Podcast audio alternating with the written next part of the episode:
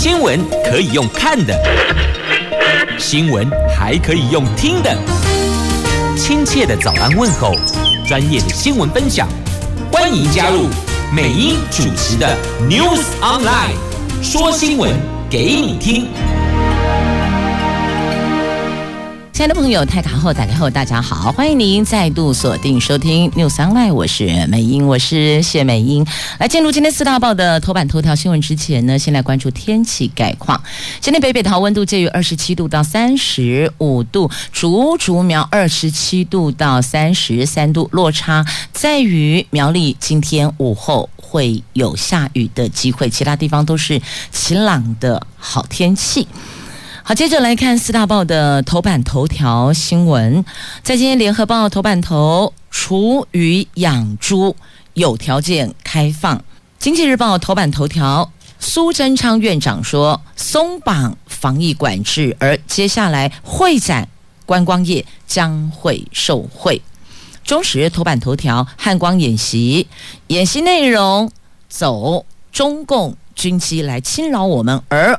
我国的幻象则是成功拦截。自由时报头版头条，这父子党卖台呀、收钱当共谍，中共的共，匪谍的谍，哦共谍，答应不抵抗。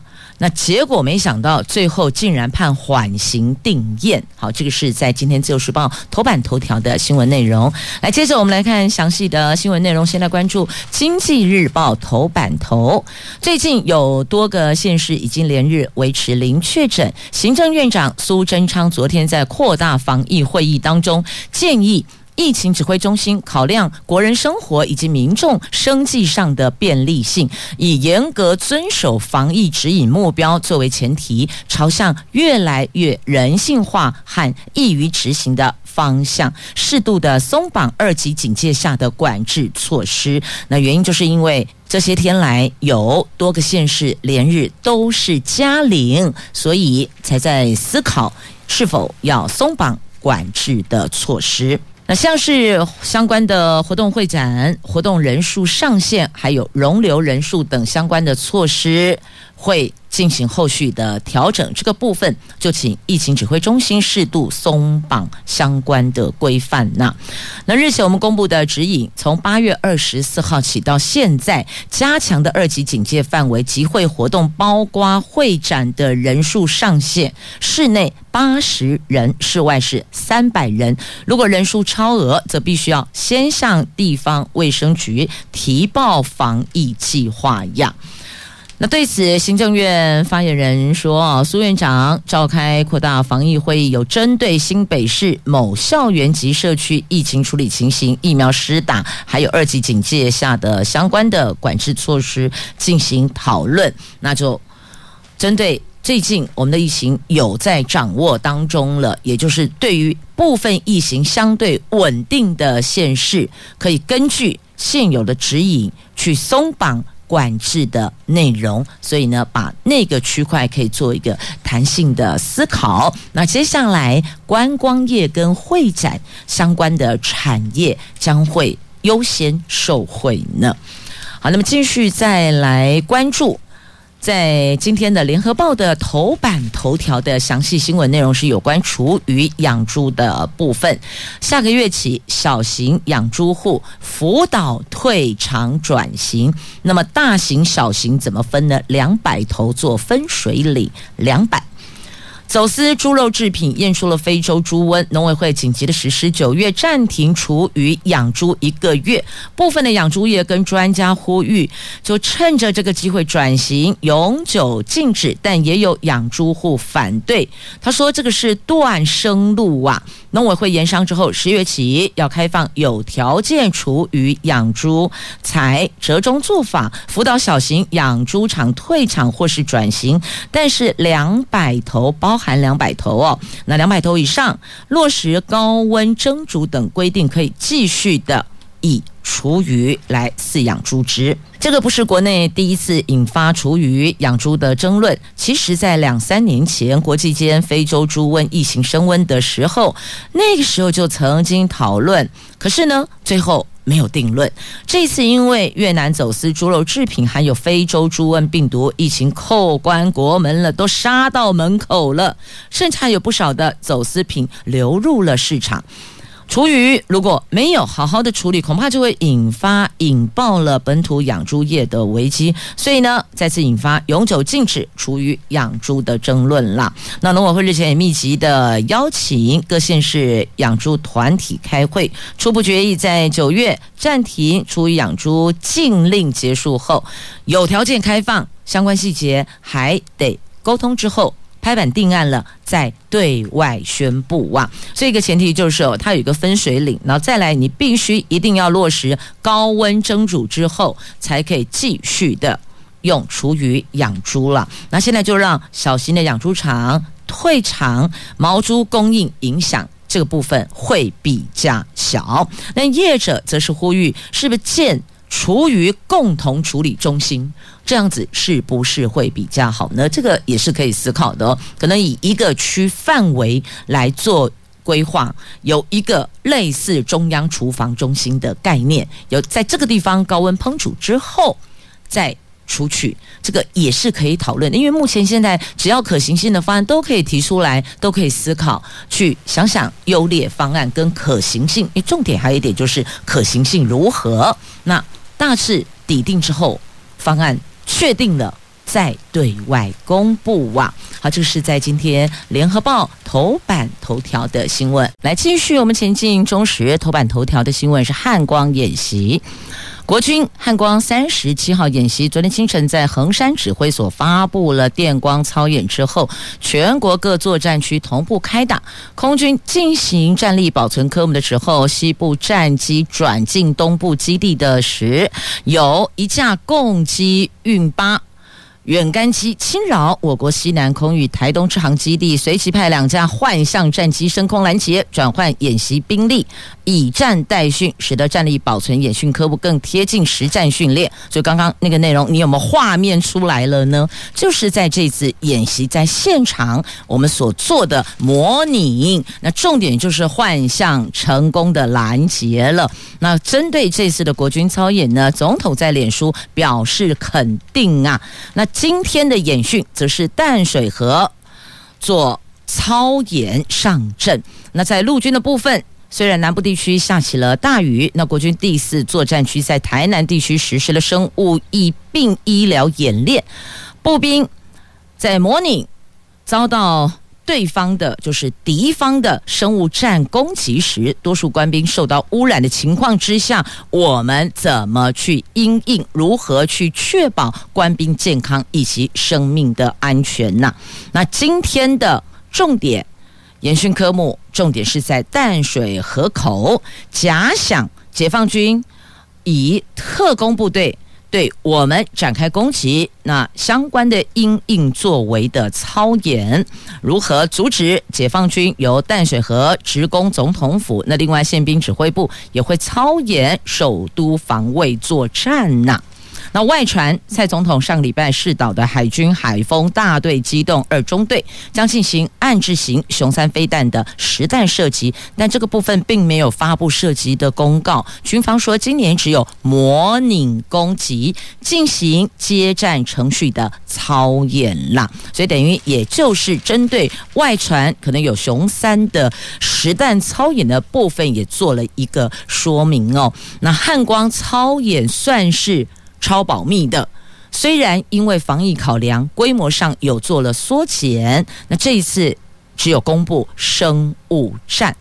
好，这是每一年都要演练的汉光演习，也让国人知道我国军是可以保家卫国的。但另外一环哦，其实现在哦，这个一个按钮就可以启动战争了。那怎么样拦截类似这种连部队都没有来，他直接。攻过来，直接可能是这个远程或中程飞弹直接射过来，怎么样去拦截这一环？可能要让国人安心一些些呀。好，那接着来看《自由时报》头版头条的详细的新闻内容。这一对父子档收了钱当共谍，最后竟然还缓刑定谳内。这工党主席郑昭明在二零零九年间涉及引介当时担任中校军官的儿子郑志文跟中国方面的情报员李志康认识，两个人被吸收成了罕见的父子党共谍。的确哦，在过去比较少看到这种父子党，比较多是同袍啦，就是我拉你，你拉他，类似这样。但是呢，一家子父子党这的确比较罕见。他们除了协助。敌方在台湾发展组织，那因为还有现任的军官呢，竟然同意共谋祖国统一大业，所以原来你的心中的国家不是中华民国，是中华人民共和国，这个就不对了哦。好，这一块还好被抓了，但是呢，问题是缓刑定谳呐，那台南地院一审最后。判定他们虽然因为私利一己之私协助了中国吸收我国现役军人发展组织，但都认罪了，就依相关法条判刑，但都缓刑哦。那检方认为判决过轻，上诉，而且请求。不宜宣告缓刑啊！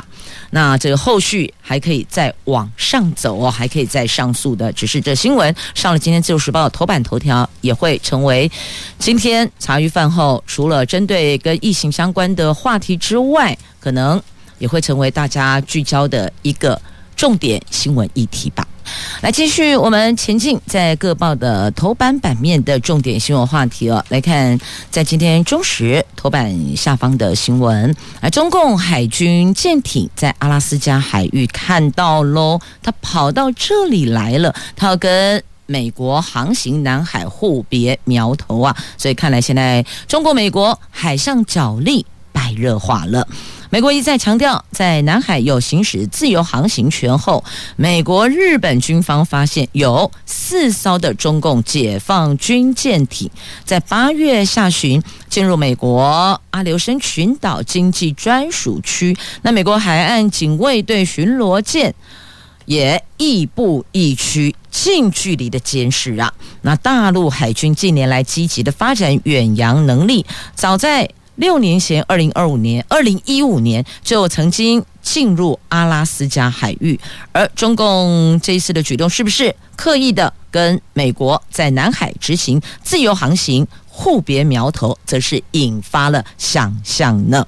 那美国美国的国防部信息跟图片公开网站发布了三张的美国海警所拍摄的照片，依照照片看来有四艘。中共的舰艇在八月底进入美国的阿留申群岛经济专属区，后来他们又把这个照片给删除了，但网页快取画面证实，的确网站曾经发布过，可是不了解为什么他们把它删除了。那很多人哦，现在看讯息、看图片、看新闻，都赶快会把画面截取下来留存下来，因为有时候你再回过头去。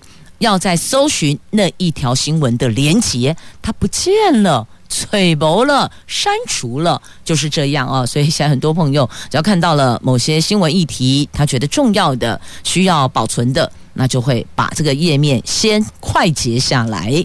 那这次在美国的军方的网站也发生了这样的状况啊，本来抛出去的照片又删除了，但还好有快手。有图有真相啊，确实曾经发布过，所以现在中国、美国海上角力的确是白热化了。好，这个在今天中时头版下方的新闻。那么接着我们再来关注，在今天的同样中时头版下方啊，是有关入境松绑的部分哦。就外配及子女入境松绑，不过把小民们给排除了。今年的五月十九号起，因为全国疫情警戒提升到第三级，全面暂缓非本国籍人士入境。指挥中心宣布，现在起重新开放国人的外籍配偶及子女在边境严管期间申请入境，而且授权外交部驻外管处受理国人外籍配偶及未成年子女申请依亲探视签证。那陆港澳都是一体适用的，但这项松绑措施不包括小民们，所以小民不包括在内。那小明家长原本以为终于可以等到了好消息，就没有想到期盼落空了。他们说有一万三千名境外生都开放了，十位未成年子女更需要被照顾，为什么一直被排除在外呢？那现在疫情趋缓，指挥中心宣布现在起开放完成结婚程序的国人的外籍配偶以及。外籍未成年子女可以在边境严管期间申请入境。那指挥中心说，这次的松绑哦，陆港澳籍也适用。但是呢，陆籍配偶的前段婚姻所生的子女，因为是前段婚姻的孩子，并不是我们我国人的配偶，也不是我国人的子女，因此仍旧不在这次的范围。也就是说呢。修炳从疫情到现在都没有松绑可以入境来台湾了，因此这个部分它是有做调整的哦，就针对前段婚姻的区块，那这个部分是不可以来的哦。好，这是在今天的中时的头版下方。那接着再来关注的，在今天联合报，哎，我看一下跟疫情相关，那一起来看好了哦。来，自由时报头版版面的大专生的纾困。第一期有八千六百三十人次，请领了八千三百万。这因为疫情冲击生计，教育部担忧学子因此中断了学业，所以祭出了大专生的纾困专案。目前已经有八千六百三十个人次请领，申请经费是八千三百万。教育部九月底将从宽、从简、从速补助，所以有三从哦：从宽、从简、从速。已经有多个大学为了救急，每案加码三千元，或是放宽，凭着村长、里长的证明，失业了就可以申请，希望能够协助学子们度过这一波的难关呐。担心因为经济的因素，所以中断了学业，所以呢，大家都想方设法在思考怎么样可以来协助，让孩子们可以不受疫情的影响，继续回到校园，延续他该完成的学业呀。继续呢，我们来关注的是跟疫苗相关的话题。来看学生打 BNT，新北市全校居家上课两天哦。那如果施打这 BNT 的话呢，至少你可以缓一缓。这校园接种 BNT 疫苗在二十三号要开打喽，今天十四号了，在九天了。那昨天是缴交学生施打同意书的最后一天，是截止日。那包括了台北市、彰化、嘉义等县市，都有高达九成多家长是同意让孩子接种的。那新北市除了和台北市一样，提早一天。他是在二十二号开打，他们还宣布了接种之后全校采居家线上授课两天。如果学生身体不舒服，可以继续的请疫苗假，不列入出缺勤的记录，请家长放心。那另外呢，家长要特别留意哦，学生打 BNT 有五个征兆，一定要赶快就医。第一个有晕厥，第二个呼吸变得很急促，变得很浅很急促，第三个是胸痛。会痛，第四个走路会喘，第五个心悸。记住，家长这五项症状必须马上就医呀，因为有一些副作用哦，所以有状况要赶紧就医。那 BNT 疫苗校园接种从今天起开始照。造册二十三号开打，国内专家虽然一再的强调接种疫苗利大于弊，那家长还是会担心嘛，有罕见副作用心肌炎，所以卫福部特别提醒，心肌炎不良反应好发在年轻男性的第二剂疫苗后的四个星期之内，总共有五大征兆，刚刚特别有提到了哦，家长跟师长。都务必要提高警觉，等他不是打了之后马上，但是呢，施打完毕四个礼拜之内都有可能，所以要特别提醒小孩，如果有这些症状，一定要马上跟家长或是老师来做反应，那赶紧就医呀。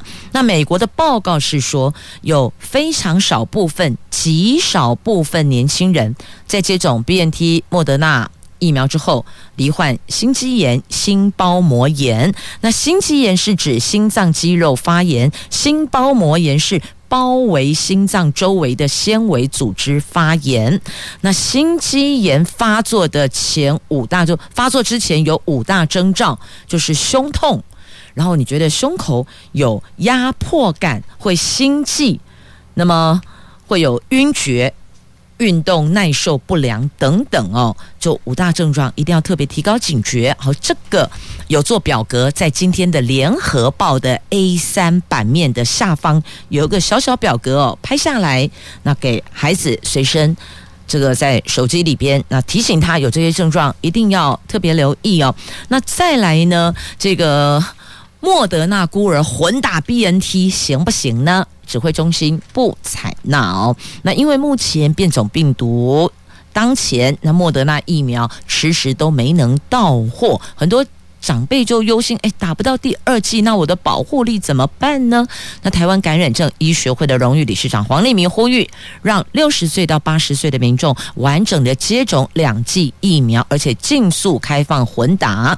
那陈时中说，目前科学证据不足，所以暂时不考虑开放混打疫苗了。这目前指挥中心给的建议哦，暂时不开放。那再来高端的部分呢？因为现在都关注在 BNT，那我们也来关心一下高端哦。来，在今天的《中国时报》的 A3 版面有这一则新闻：这台中传出了第一例施打高端疫苗后死亡的个案，这是壮年男子。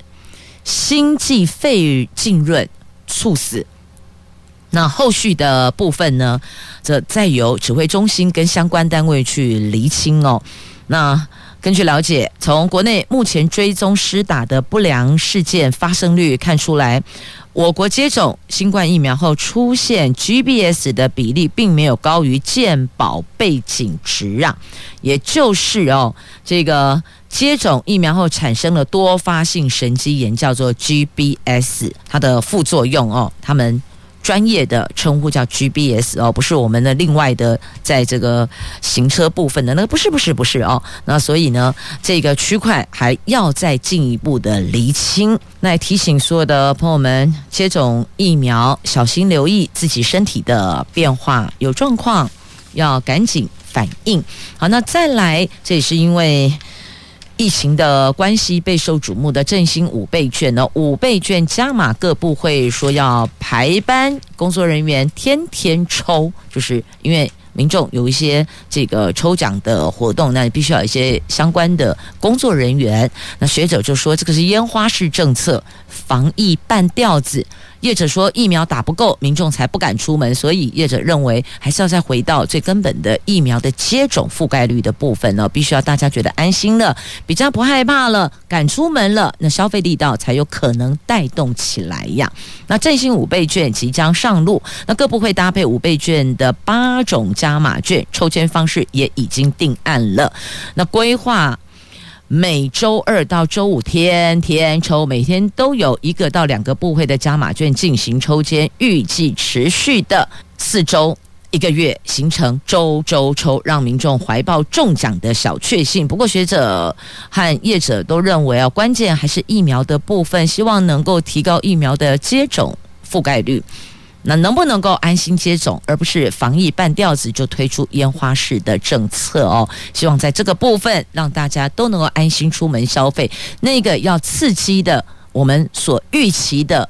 成效才会展现出来，要不然可能也不敢出门。那实体的消费就会比较弱，也许大家就改成，譬如说像数位振兴券呢、啊，可能在网站上、在网络上去消费。但要的是大家都能够来提振经济，而不是只有单一方面的刺激消费，希望能够整体的提升啊。那所以业者担忧的也不是没有道理啦。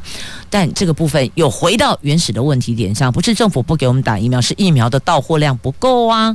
那所以要怎么样催促疫苗赶快到来？这也是我们当下最重要的啊！这是目前大家所关注的话题，跟疫情相关的，特别拉出来带您来了解。来继续关注在联合头版下方的新闻呢，来看一下国民党主席选举。国民党主席选举引爆了是否违纪的争议。党中央最近接获基层党员反映。指党主席候选人张亚中多次攻击另外一位候选人朱立伦的言论。国民党选举监委说，张亚中涉嫌违反了国民党主席选举候选人竞选公约以及端正选风实施要点，已请中央考核纪律委员会查明。委员会并决议暂停今天北北基宜的政见会等。调查清楚之后再恢复办理。那对此，朱立伦办公室说，选监委员会由中央工作汇报决议召开，他们对提案过程一无所知，对会议结果深感错愕，请党中央收回成命。不过，召开工作汇报的国民党秘书长李贤龙说，工作会并没有决定召开会议，只有讨论。是由主发会告知选监委员会，由选监委员会决定是否召开。而日前张亚中在电视政见会跟中常会的政见会都质疑朱立伦没有说明维基解密美国线民一事，引发基层党员不满。张亚中的人身攻击，所以呢就打电话到党中央抗议。昨天上午的党中央的工作会议也针对张亚中所提的五百万美金支票争议进行讨论。选监委员会斟酌之后决定在证监会前召开临时会议讨论啦。那这个是这个事情的起火点。那会中决议哦，依据规定。选举期间绝不攻击其他候选人。张亚中最近多次攻击朱立伦的言论，涉嫌了违反国民党主席选举候选人竞选公约的相关的实施要点哦。所以呢，在这次会议中决议，那这些言论已请中央考核纪律委员会查明，在没有查明之前暂缓办理。分区政见说明会，他们说暂缓原因是这样啦。那如果张亚中继续这样下去，很有可能就会被取消参选的资格。但也有考纪委员认为，不至于被取消资格啦。那张亚中个人则说呢，自己推荐的选监代表人没有参加会议，是不是有不公允的症状？他将在今天的记者会说明。所以呢，今天还会有一场张亚中的说明记者会呢。那另外一位投入主席选举的候选。人也是现任的主席江启臣说，他推荐的选监委员陈明义并没有参与会议。对于选监委员决议将张亚中送考纪会，深感诧异。那张亚中的言行可受公平，但这个决定恐怕无助于解决党内的纷扰，甚至可能会引发党职选举争议呀。所以到这儿看来看去，国民党最后其实真正到目前为止，真正要面对的还是党内的问题。先。搞定党内，再打开门迎战其他的对手吧。所以你看，一个党魁选举，茶壶内风暴不断呐、这选举起跑不到两个星期，呃，就就距离选举投票啦，不到两个星期了。那继日前媒体所举办的电视政见会后，在选前的黄金周，那也有媒体举办了相关的。国民党主席大擂台的节目邀请江启臣、朱立伦、张亚中、卓博源四位候选人参加现场接受节目的拷问，那他们都说 OK 好，允诺参加。那昨天呢，江启臣提出了完整政见，强调要十顾茅庐，不是三顾，三顾不够，要十顾茅庐。那朱立伦他在上个礼拜中常会报告政见的早退争议，三天后办公室。代发当天会议主席的声明，指离席是有事前通知的哦，不是熊熊丢理亏，这有事前有先提出的，但是这个事情还是余波荡漾啊。那另外一位候选人蒋博卓博源也说，他接到的会议通知程序内容是候选人全程参与，没有收到任何通知可以中途离席早退啦。那所以对于现在传出了弃江保珠有这样的说法。那江启臣说，对自己没有自信的人才会操作气爆，这代表已经深陷危机了。对这样的操作，他觉得很不以为然。他对自己是有信心的。那四位候选人当中，他是最清楚目前党的现况，也最能够领导党接受挑战的。那国民党需要。战斗蓝也需要团结蓝，最后三个字是重点：团结蓝能不能够内部团结，才能够思考下一步是否能够稳当呀？好，就看完蓝营来看绿营。日前中央说了哦，会请全力来力促新竹县市，叫做大新竹，叫做竹竹病，对吧？那林志坚也松口了，既然提了大新竹，我就该留下来。他要参选大新竹市长。那杨文科则说呢，本是同根生，相煎何太急呀。那林志坚则说，不提这件事，人生会有遗憾。那杨文科则说，这不是你一个人说了算呢。竹竹病，难道病成大新竹，你就一定是第一届的大新竹市长了吗？好，这是另外一个议题哦，这一样是蓝绿对峙了。但现在要看的是竹竹病。是否能够真如新竹县民跟新竹市民所期盼的，还是要尊重新竹的朋友们？你们认为如何？觉得 OK 吗？那新竹市长林志坚他说，针对新竹县市合并成功是否参选，首度松口，既然提了，就应该留下来，等同表态将参选。大新竹市长，那新竹县长杨文科则说，希望新竹县市及苗栗县大家一起沟通，以民意为依归，才能够做最好的决定，而不是一个人说了算呐。好，那最后还是会回到民意依归。那这个民意依归要如何去去把这个民众的意愿反映出来呢？是否还来得及做？所谓的民意访查呢，亦或者是要类似类似哦，这个公投来表达自己的意见吗？这个作业时程是否还能够来得及呢？好，这是目前新竹的朋友们最关注的话题。来，继续我们来关注《经济日报》头版版面的新闻，来看台积电。台积电今年第一季现金股利二点七五元，将在这个礼拜四除息。发放股息总额大概有七百一十三亿元，创季配息的新高。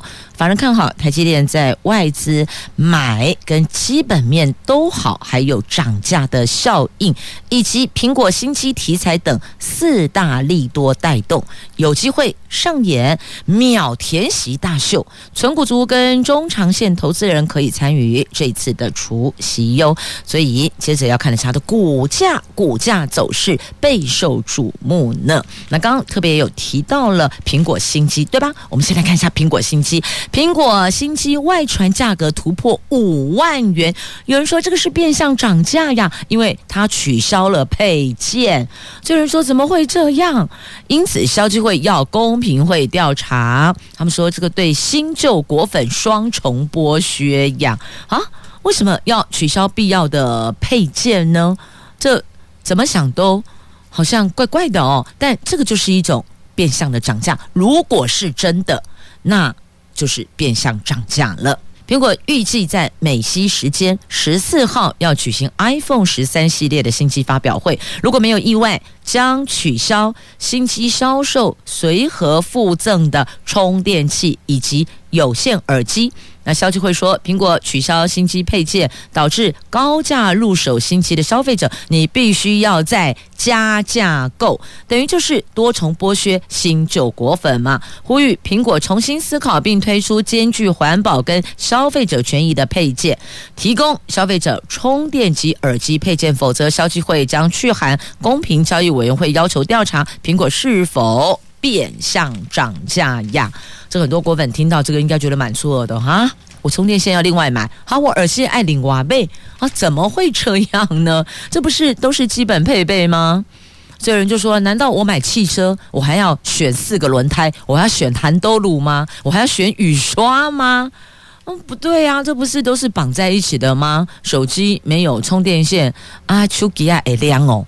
如果手机没有充电还会亮，你要赶快跑，知道吗？因为那就是灵异了。好了，来回到正经的话题上来看，继续《经济日报》头版版面，台股活水来了两千三百亿，在疫情及美国股市不振的影响影响下，投资人观望，外资转小幅卖超五点五亿，台股上市柜合计成交量下滑到今年第四低。这第四低的金额是三千三百四十亿。反而说，上市贵公司从今天起到月底，有高达两千三百八十九亿元的现金股息陆续发放。寿险业领股息之后再投资，跟外资近期操作偏多的三大资金挹注，所以预期行情将在季线附近震荡整理。下半周起必须要提防。中秋长假的卖压，这是提供给有买股票的朋友要留意的讯息了。再来关注的全台的空屋率，这个空屋率创下十二年来的新低耶。内政部昨天发布了二零二零年的下半年的低度使用住宅统计，这个低度使用住宅就是我们一般俗称的空屋。全台湾大概有八十八万两千六百三十一宅空屋，空屋率是百分之九点九六，差不多就百分之十了。内政部说，这个显示住宅类房屋使用率有提升哦。那有人就说，因为家庭户数有增加，投资客改当房东了，还有都更也火热喽，越来越旺了，那推升住宅类房屋的使用率啦。好，这空屋率十二年来的新低，其实哦，这空屋率高，另外一环比较忧心的就是治安的问题。那如果空屋率低，相对的这家户有进驻，那么在不法之徒要图谋不轨，他也比较会望而却步啦。所以这某种程度是有连带关系的。好，那再来新建的鱼屋连四季减少喽。昨天公布了去年第四季的新建鱼屋有。将近七万宅，是六万九千六百宅，这是二零一六年第三季以来的新低，而且已经连四季减少。房仲业分析，从统计上来看，余屋卖压略为舒缓。那此外，去年底央行打炒房，首度祭出余屋贷款管制，这个也是导致余屋减少的原因之一了。所以政府的政策，某种程度来讲，还是。有用的还是有管制的。好，那么再继续要关注的这一则新闻，请讲五告 Q boy，，那诶安内类弑母又来了哦。这个对自己的母亲做出伤害，这本就不该，结果现在又有疑似将母亲杀害、分尸、扔进。垃圾车，那现在警方在急着找骨骸，但是这个男子说某，可是在家里的种种迹象哦，他实在很难为自己辩驳了。好，那详细内容我就不提了。一大早听到这样的新闻，心情都很不露哦。我要讲的就是这个社会真的生病了，怎么会有这样的事情呢？父母亲生养我们，照顾我们，抚养我们长大，最后。却落得这样的下场，你不供养他也就罢了，还伤害他。那现在还是有很多的啃老族哦，大家静心下来想想看，这样子对吗？我们的社会是不是生病了？我们过去在学校所受的教育，难道是教我们要这样子对待生养我们的、对我们有养育之恩的父母亲吗？当然不是啊。所以有问题的是自己，要检讨自己为什么会这个样子。那当然，周围的朋友也留意一下哦，每个人也要自己多关心一下周围的一些长者，适度的关怀，也许也许啦，有可能就可以减少一桩遗憾的事件了。好，节目最后我们来看的是在今天《自由时报》头版版面的两则图文哦。来，何韵诗网络演唱会无惧中共打压，他说他会继续的唱下去呀。那再来。茂林国家风景区管理处拿下了美国设计大奖，他们以里纳里游客中心前的广场艺术创作设计去参加美国的国际性设计竞赛，在全球有一千一百七十件的参赛作品里，勇夺银奖，景观设计类的银奖。茂管处说，这个是在台湾族艺术家伊旦。巴瓦瓦隆所设计的作品，这个作品的创作概念取自原住民生命起源的意涵，述说这个祖灵祖先的相遇表达着不同族人之间的文化共通，也就是文化并存、相互尊重。就是拿下了美国设计大奖之景观设计类银奖的作品，恭喜恭喜了！同时也谢谢朋友们收听今天的节目，祝福你有愉快而美好的一天。我是美英，我是谢美英，明天空中再会了，拜拜。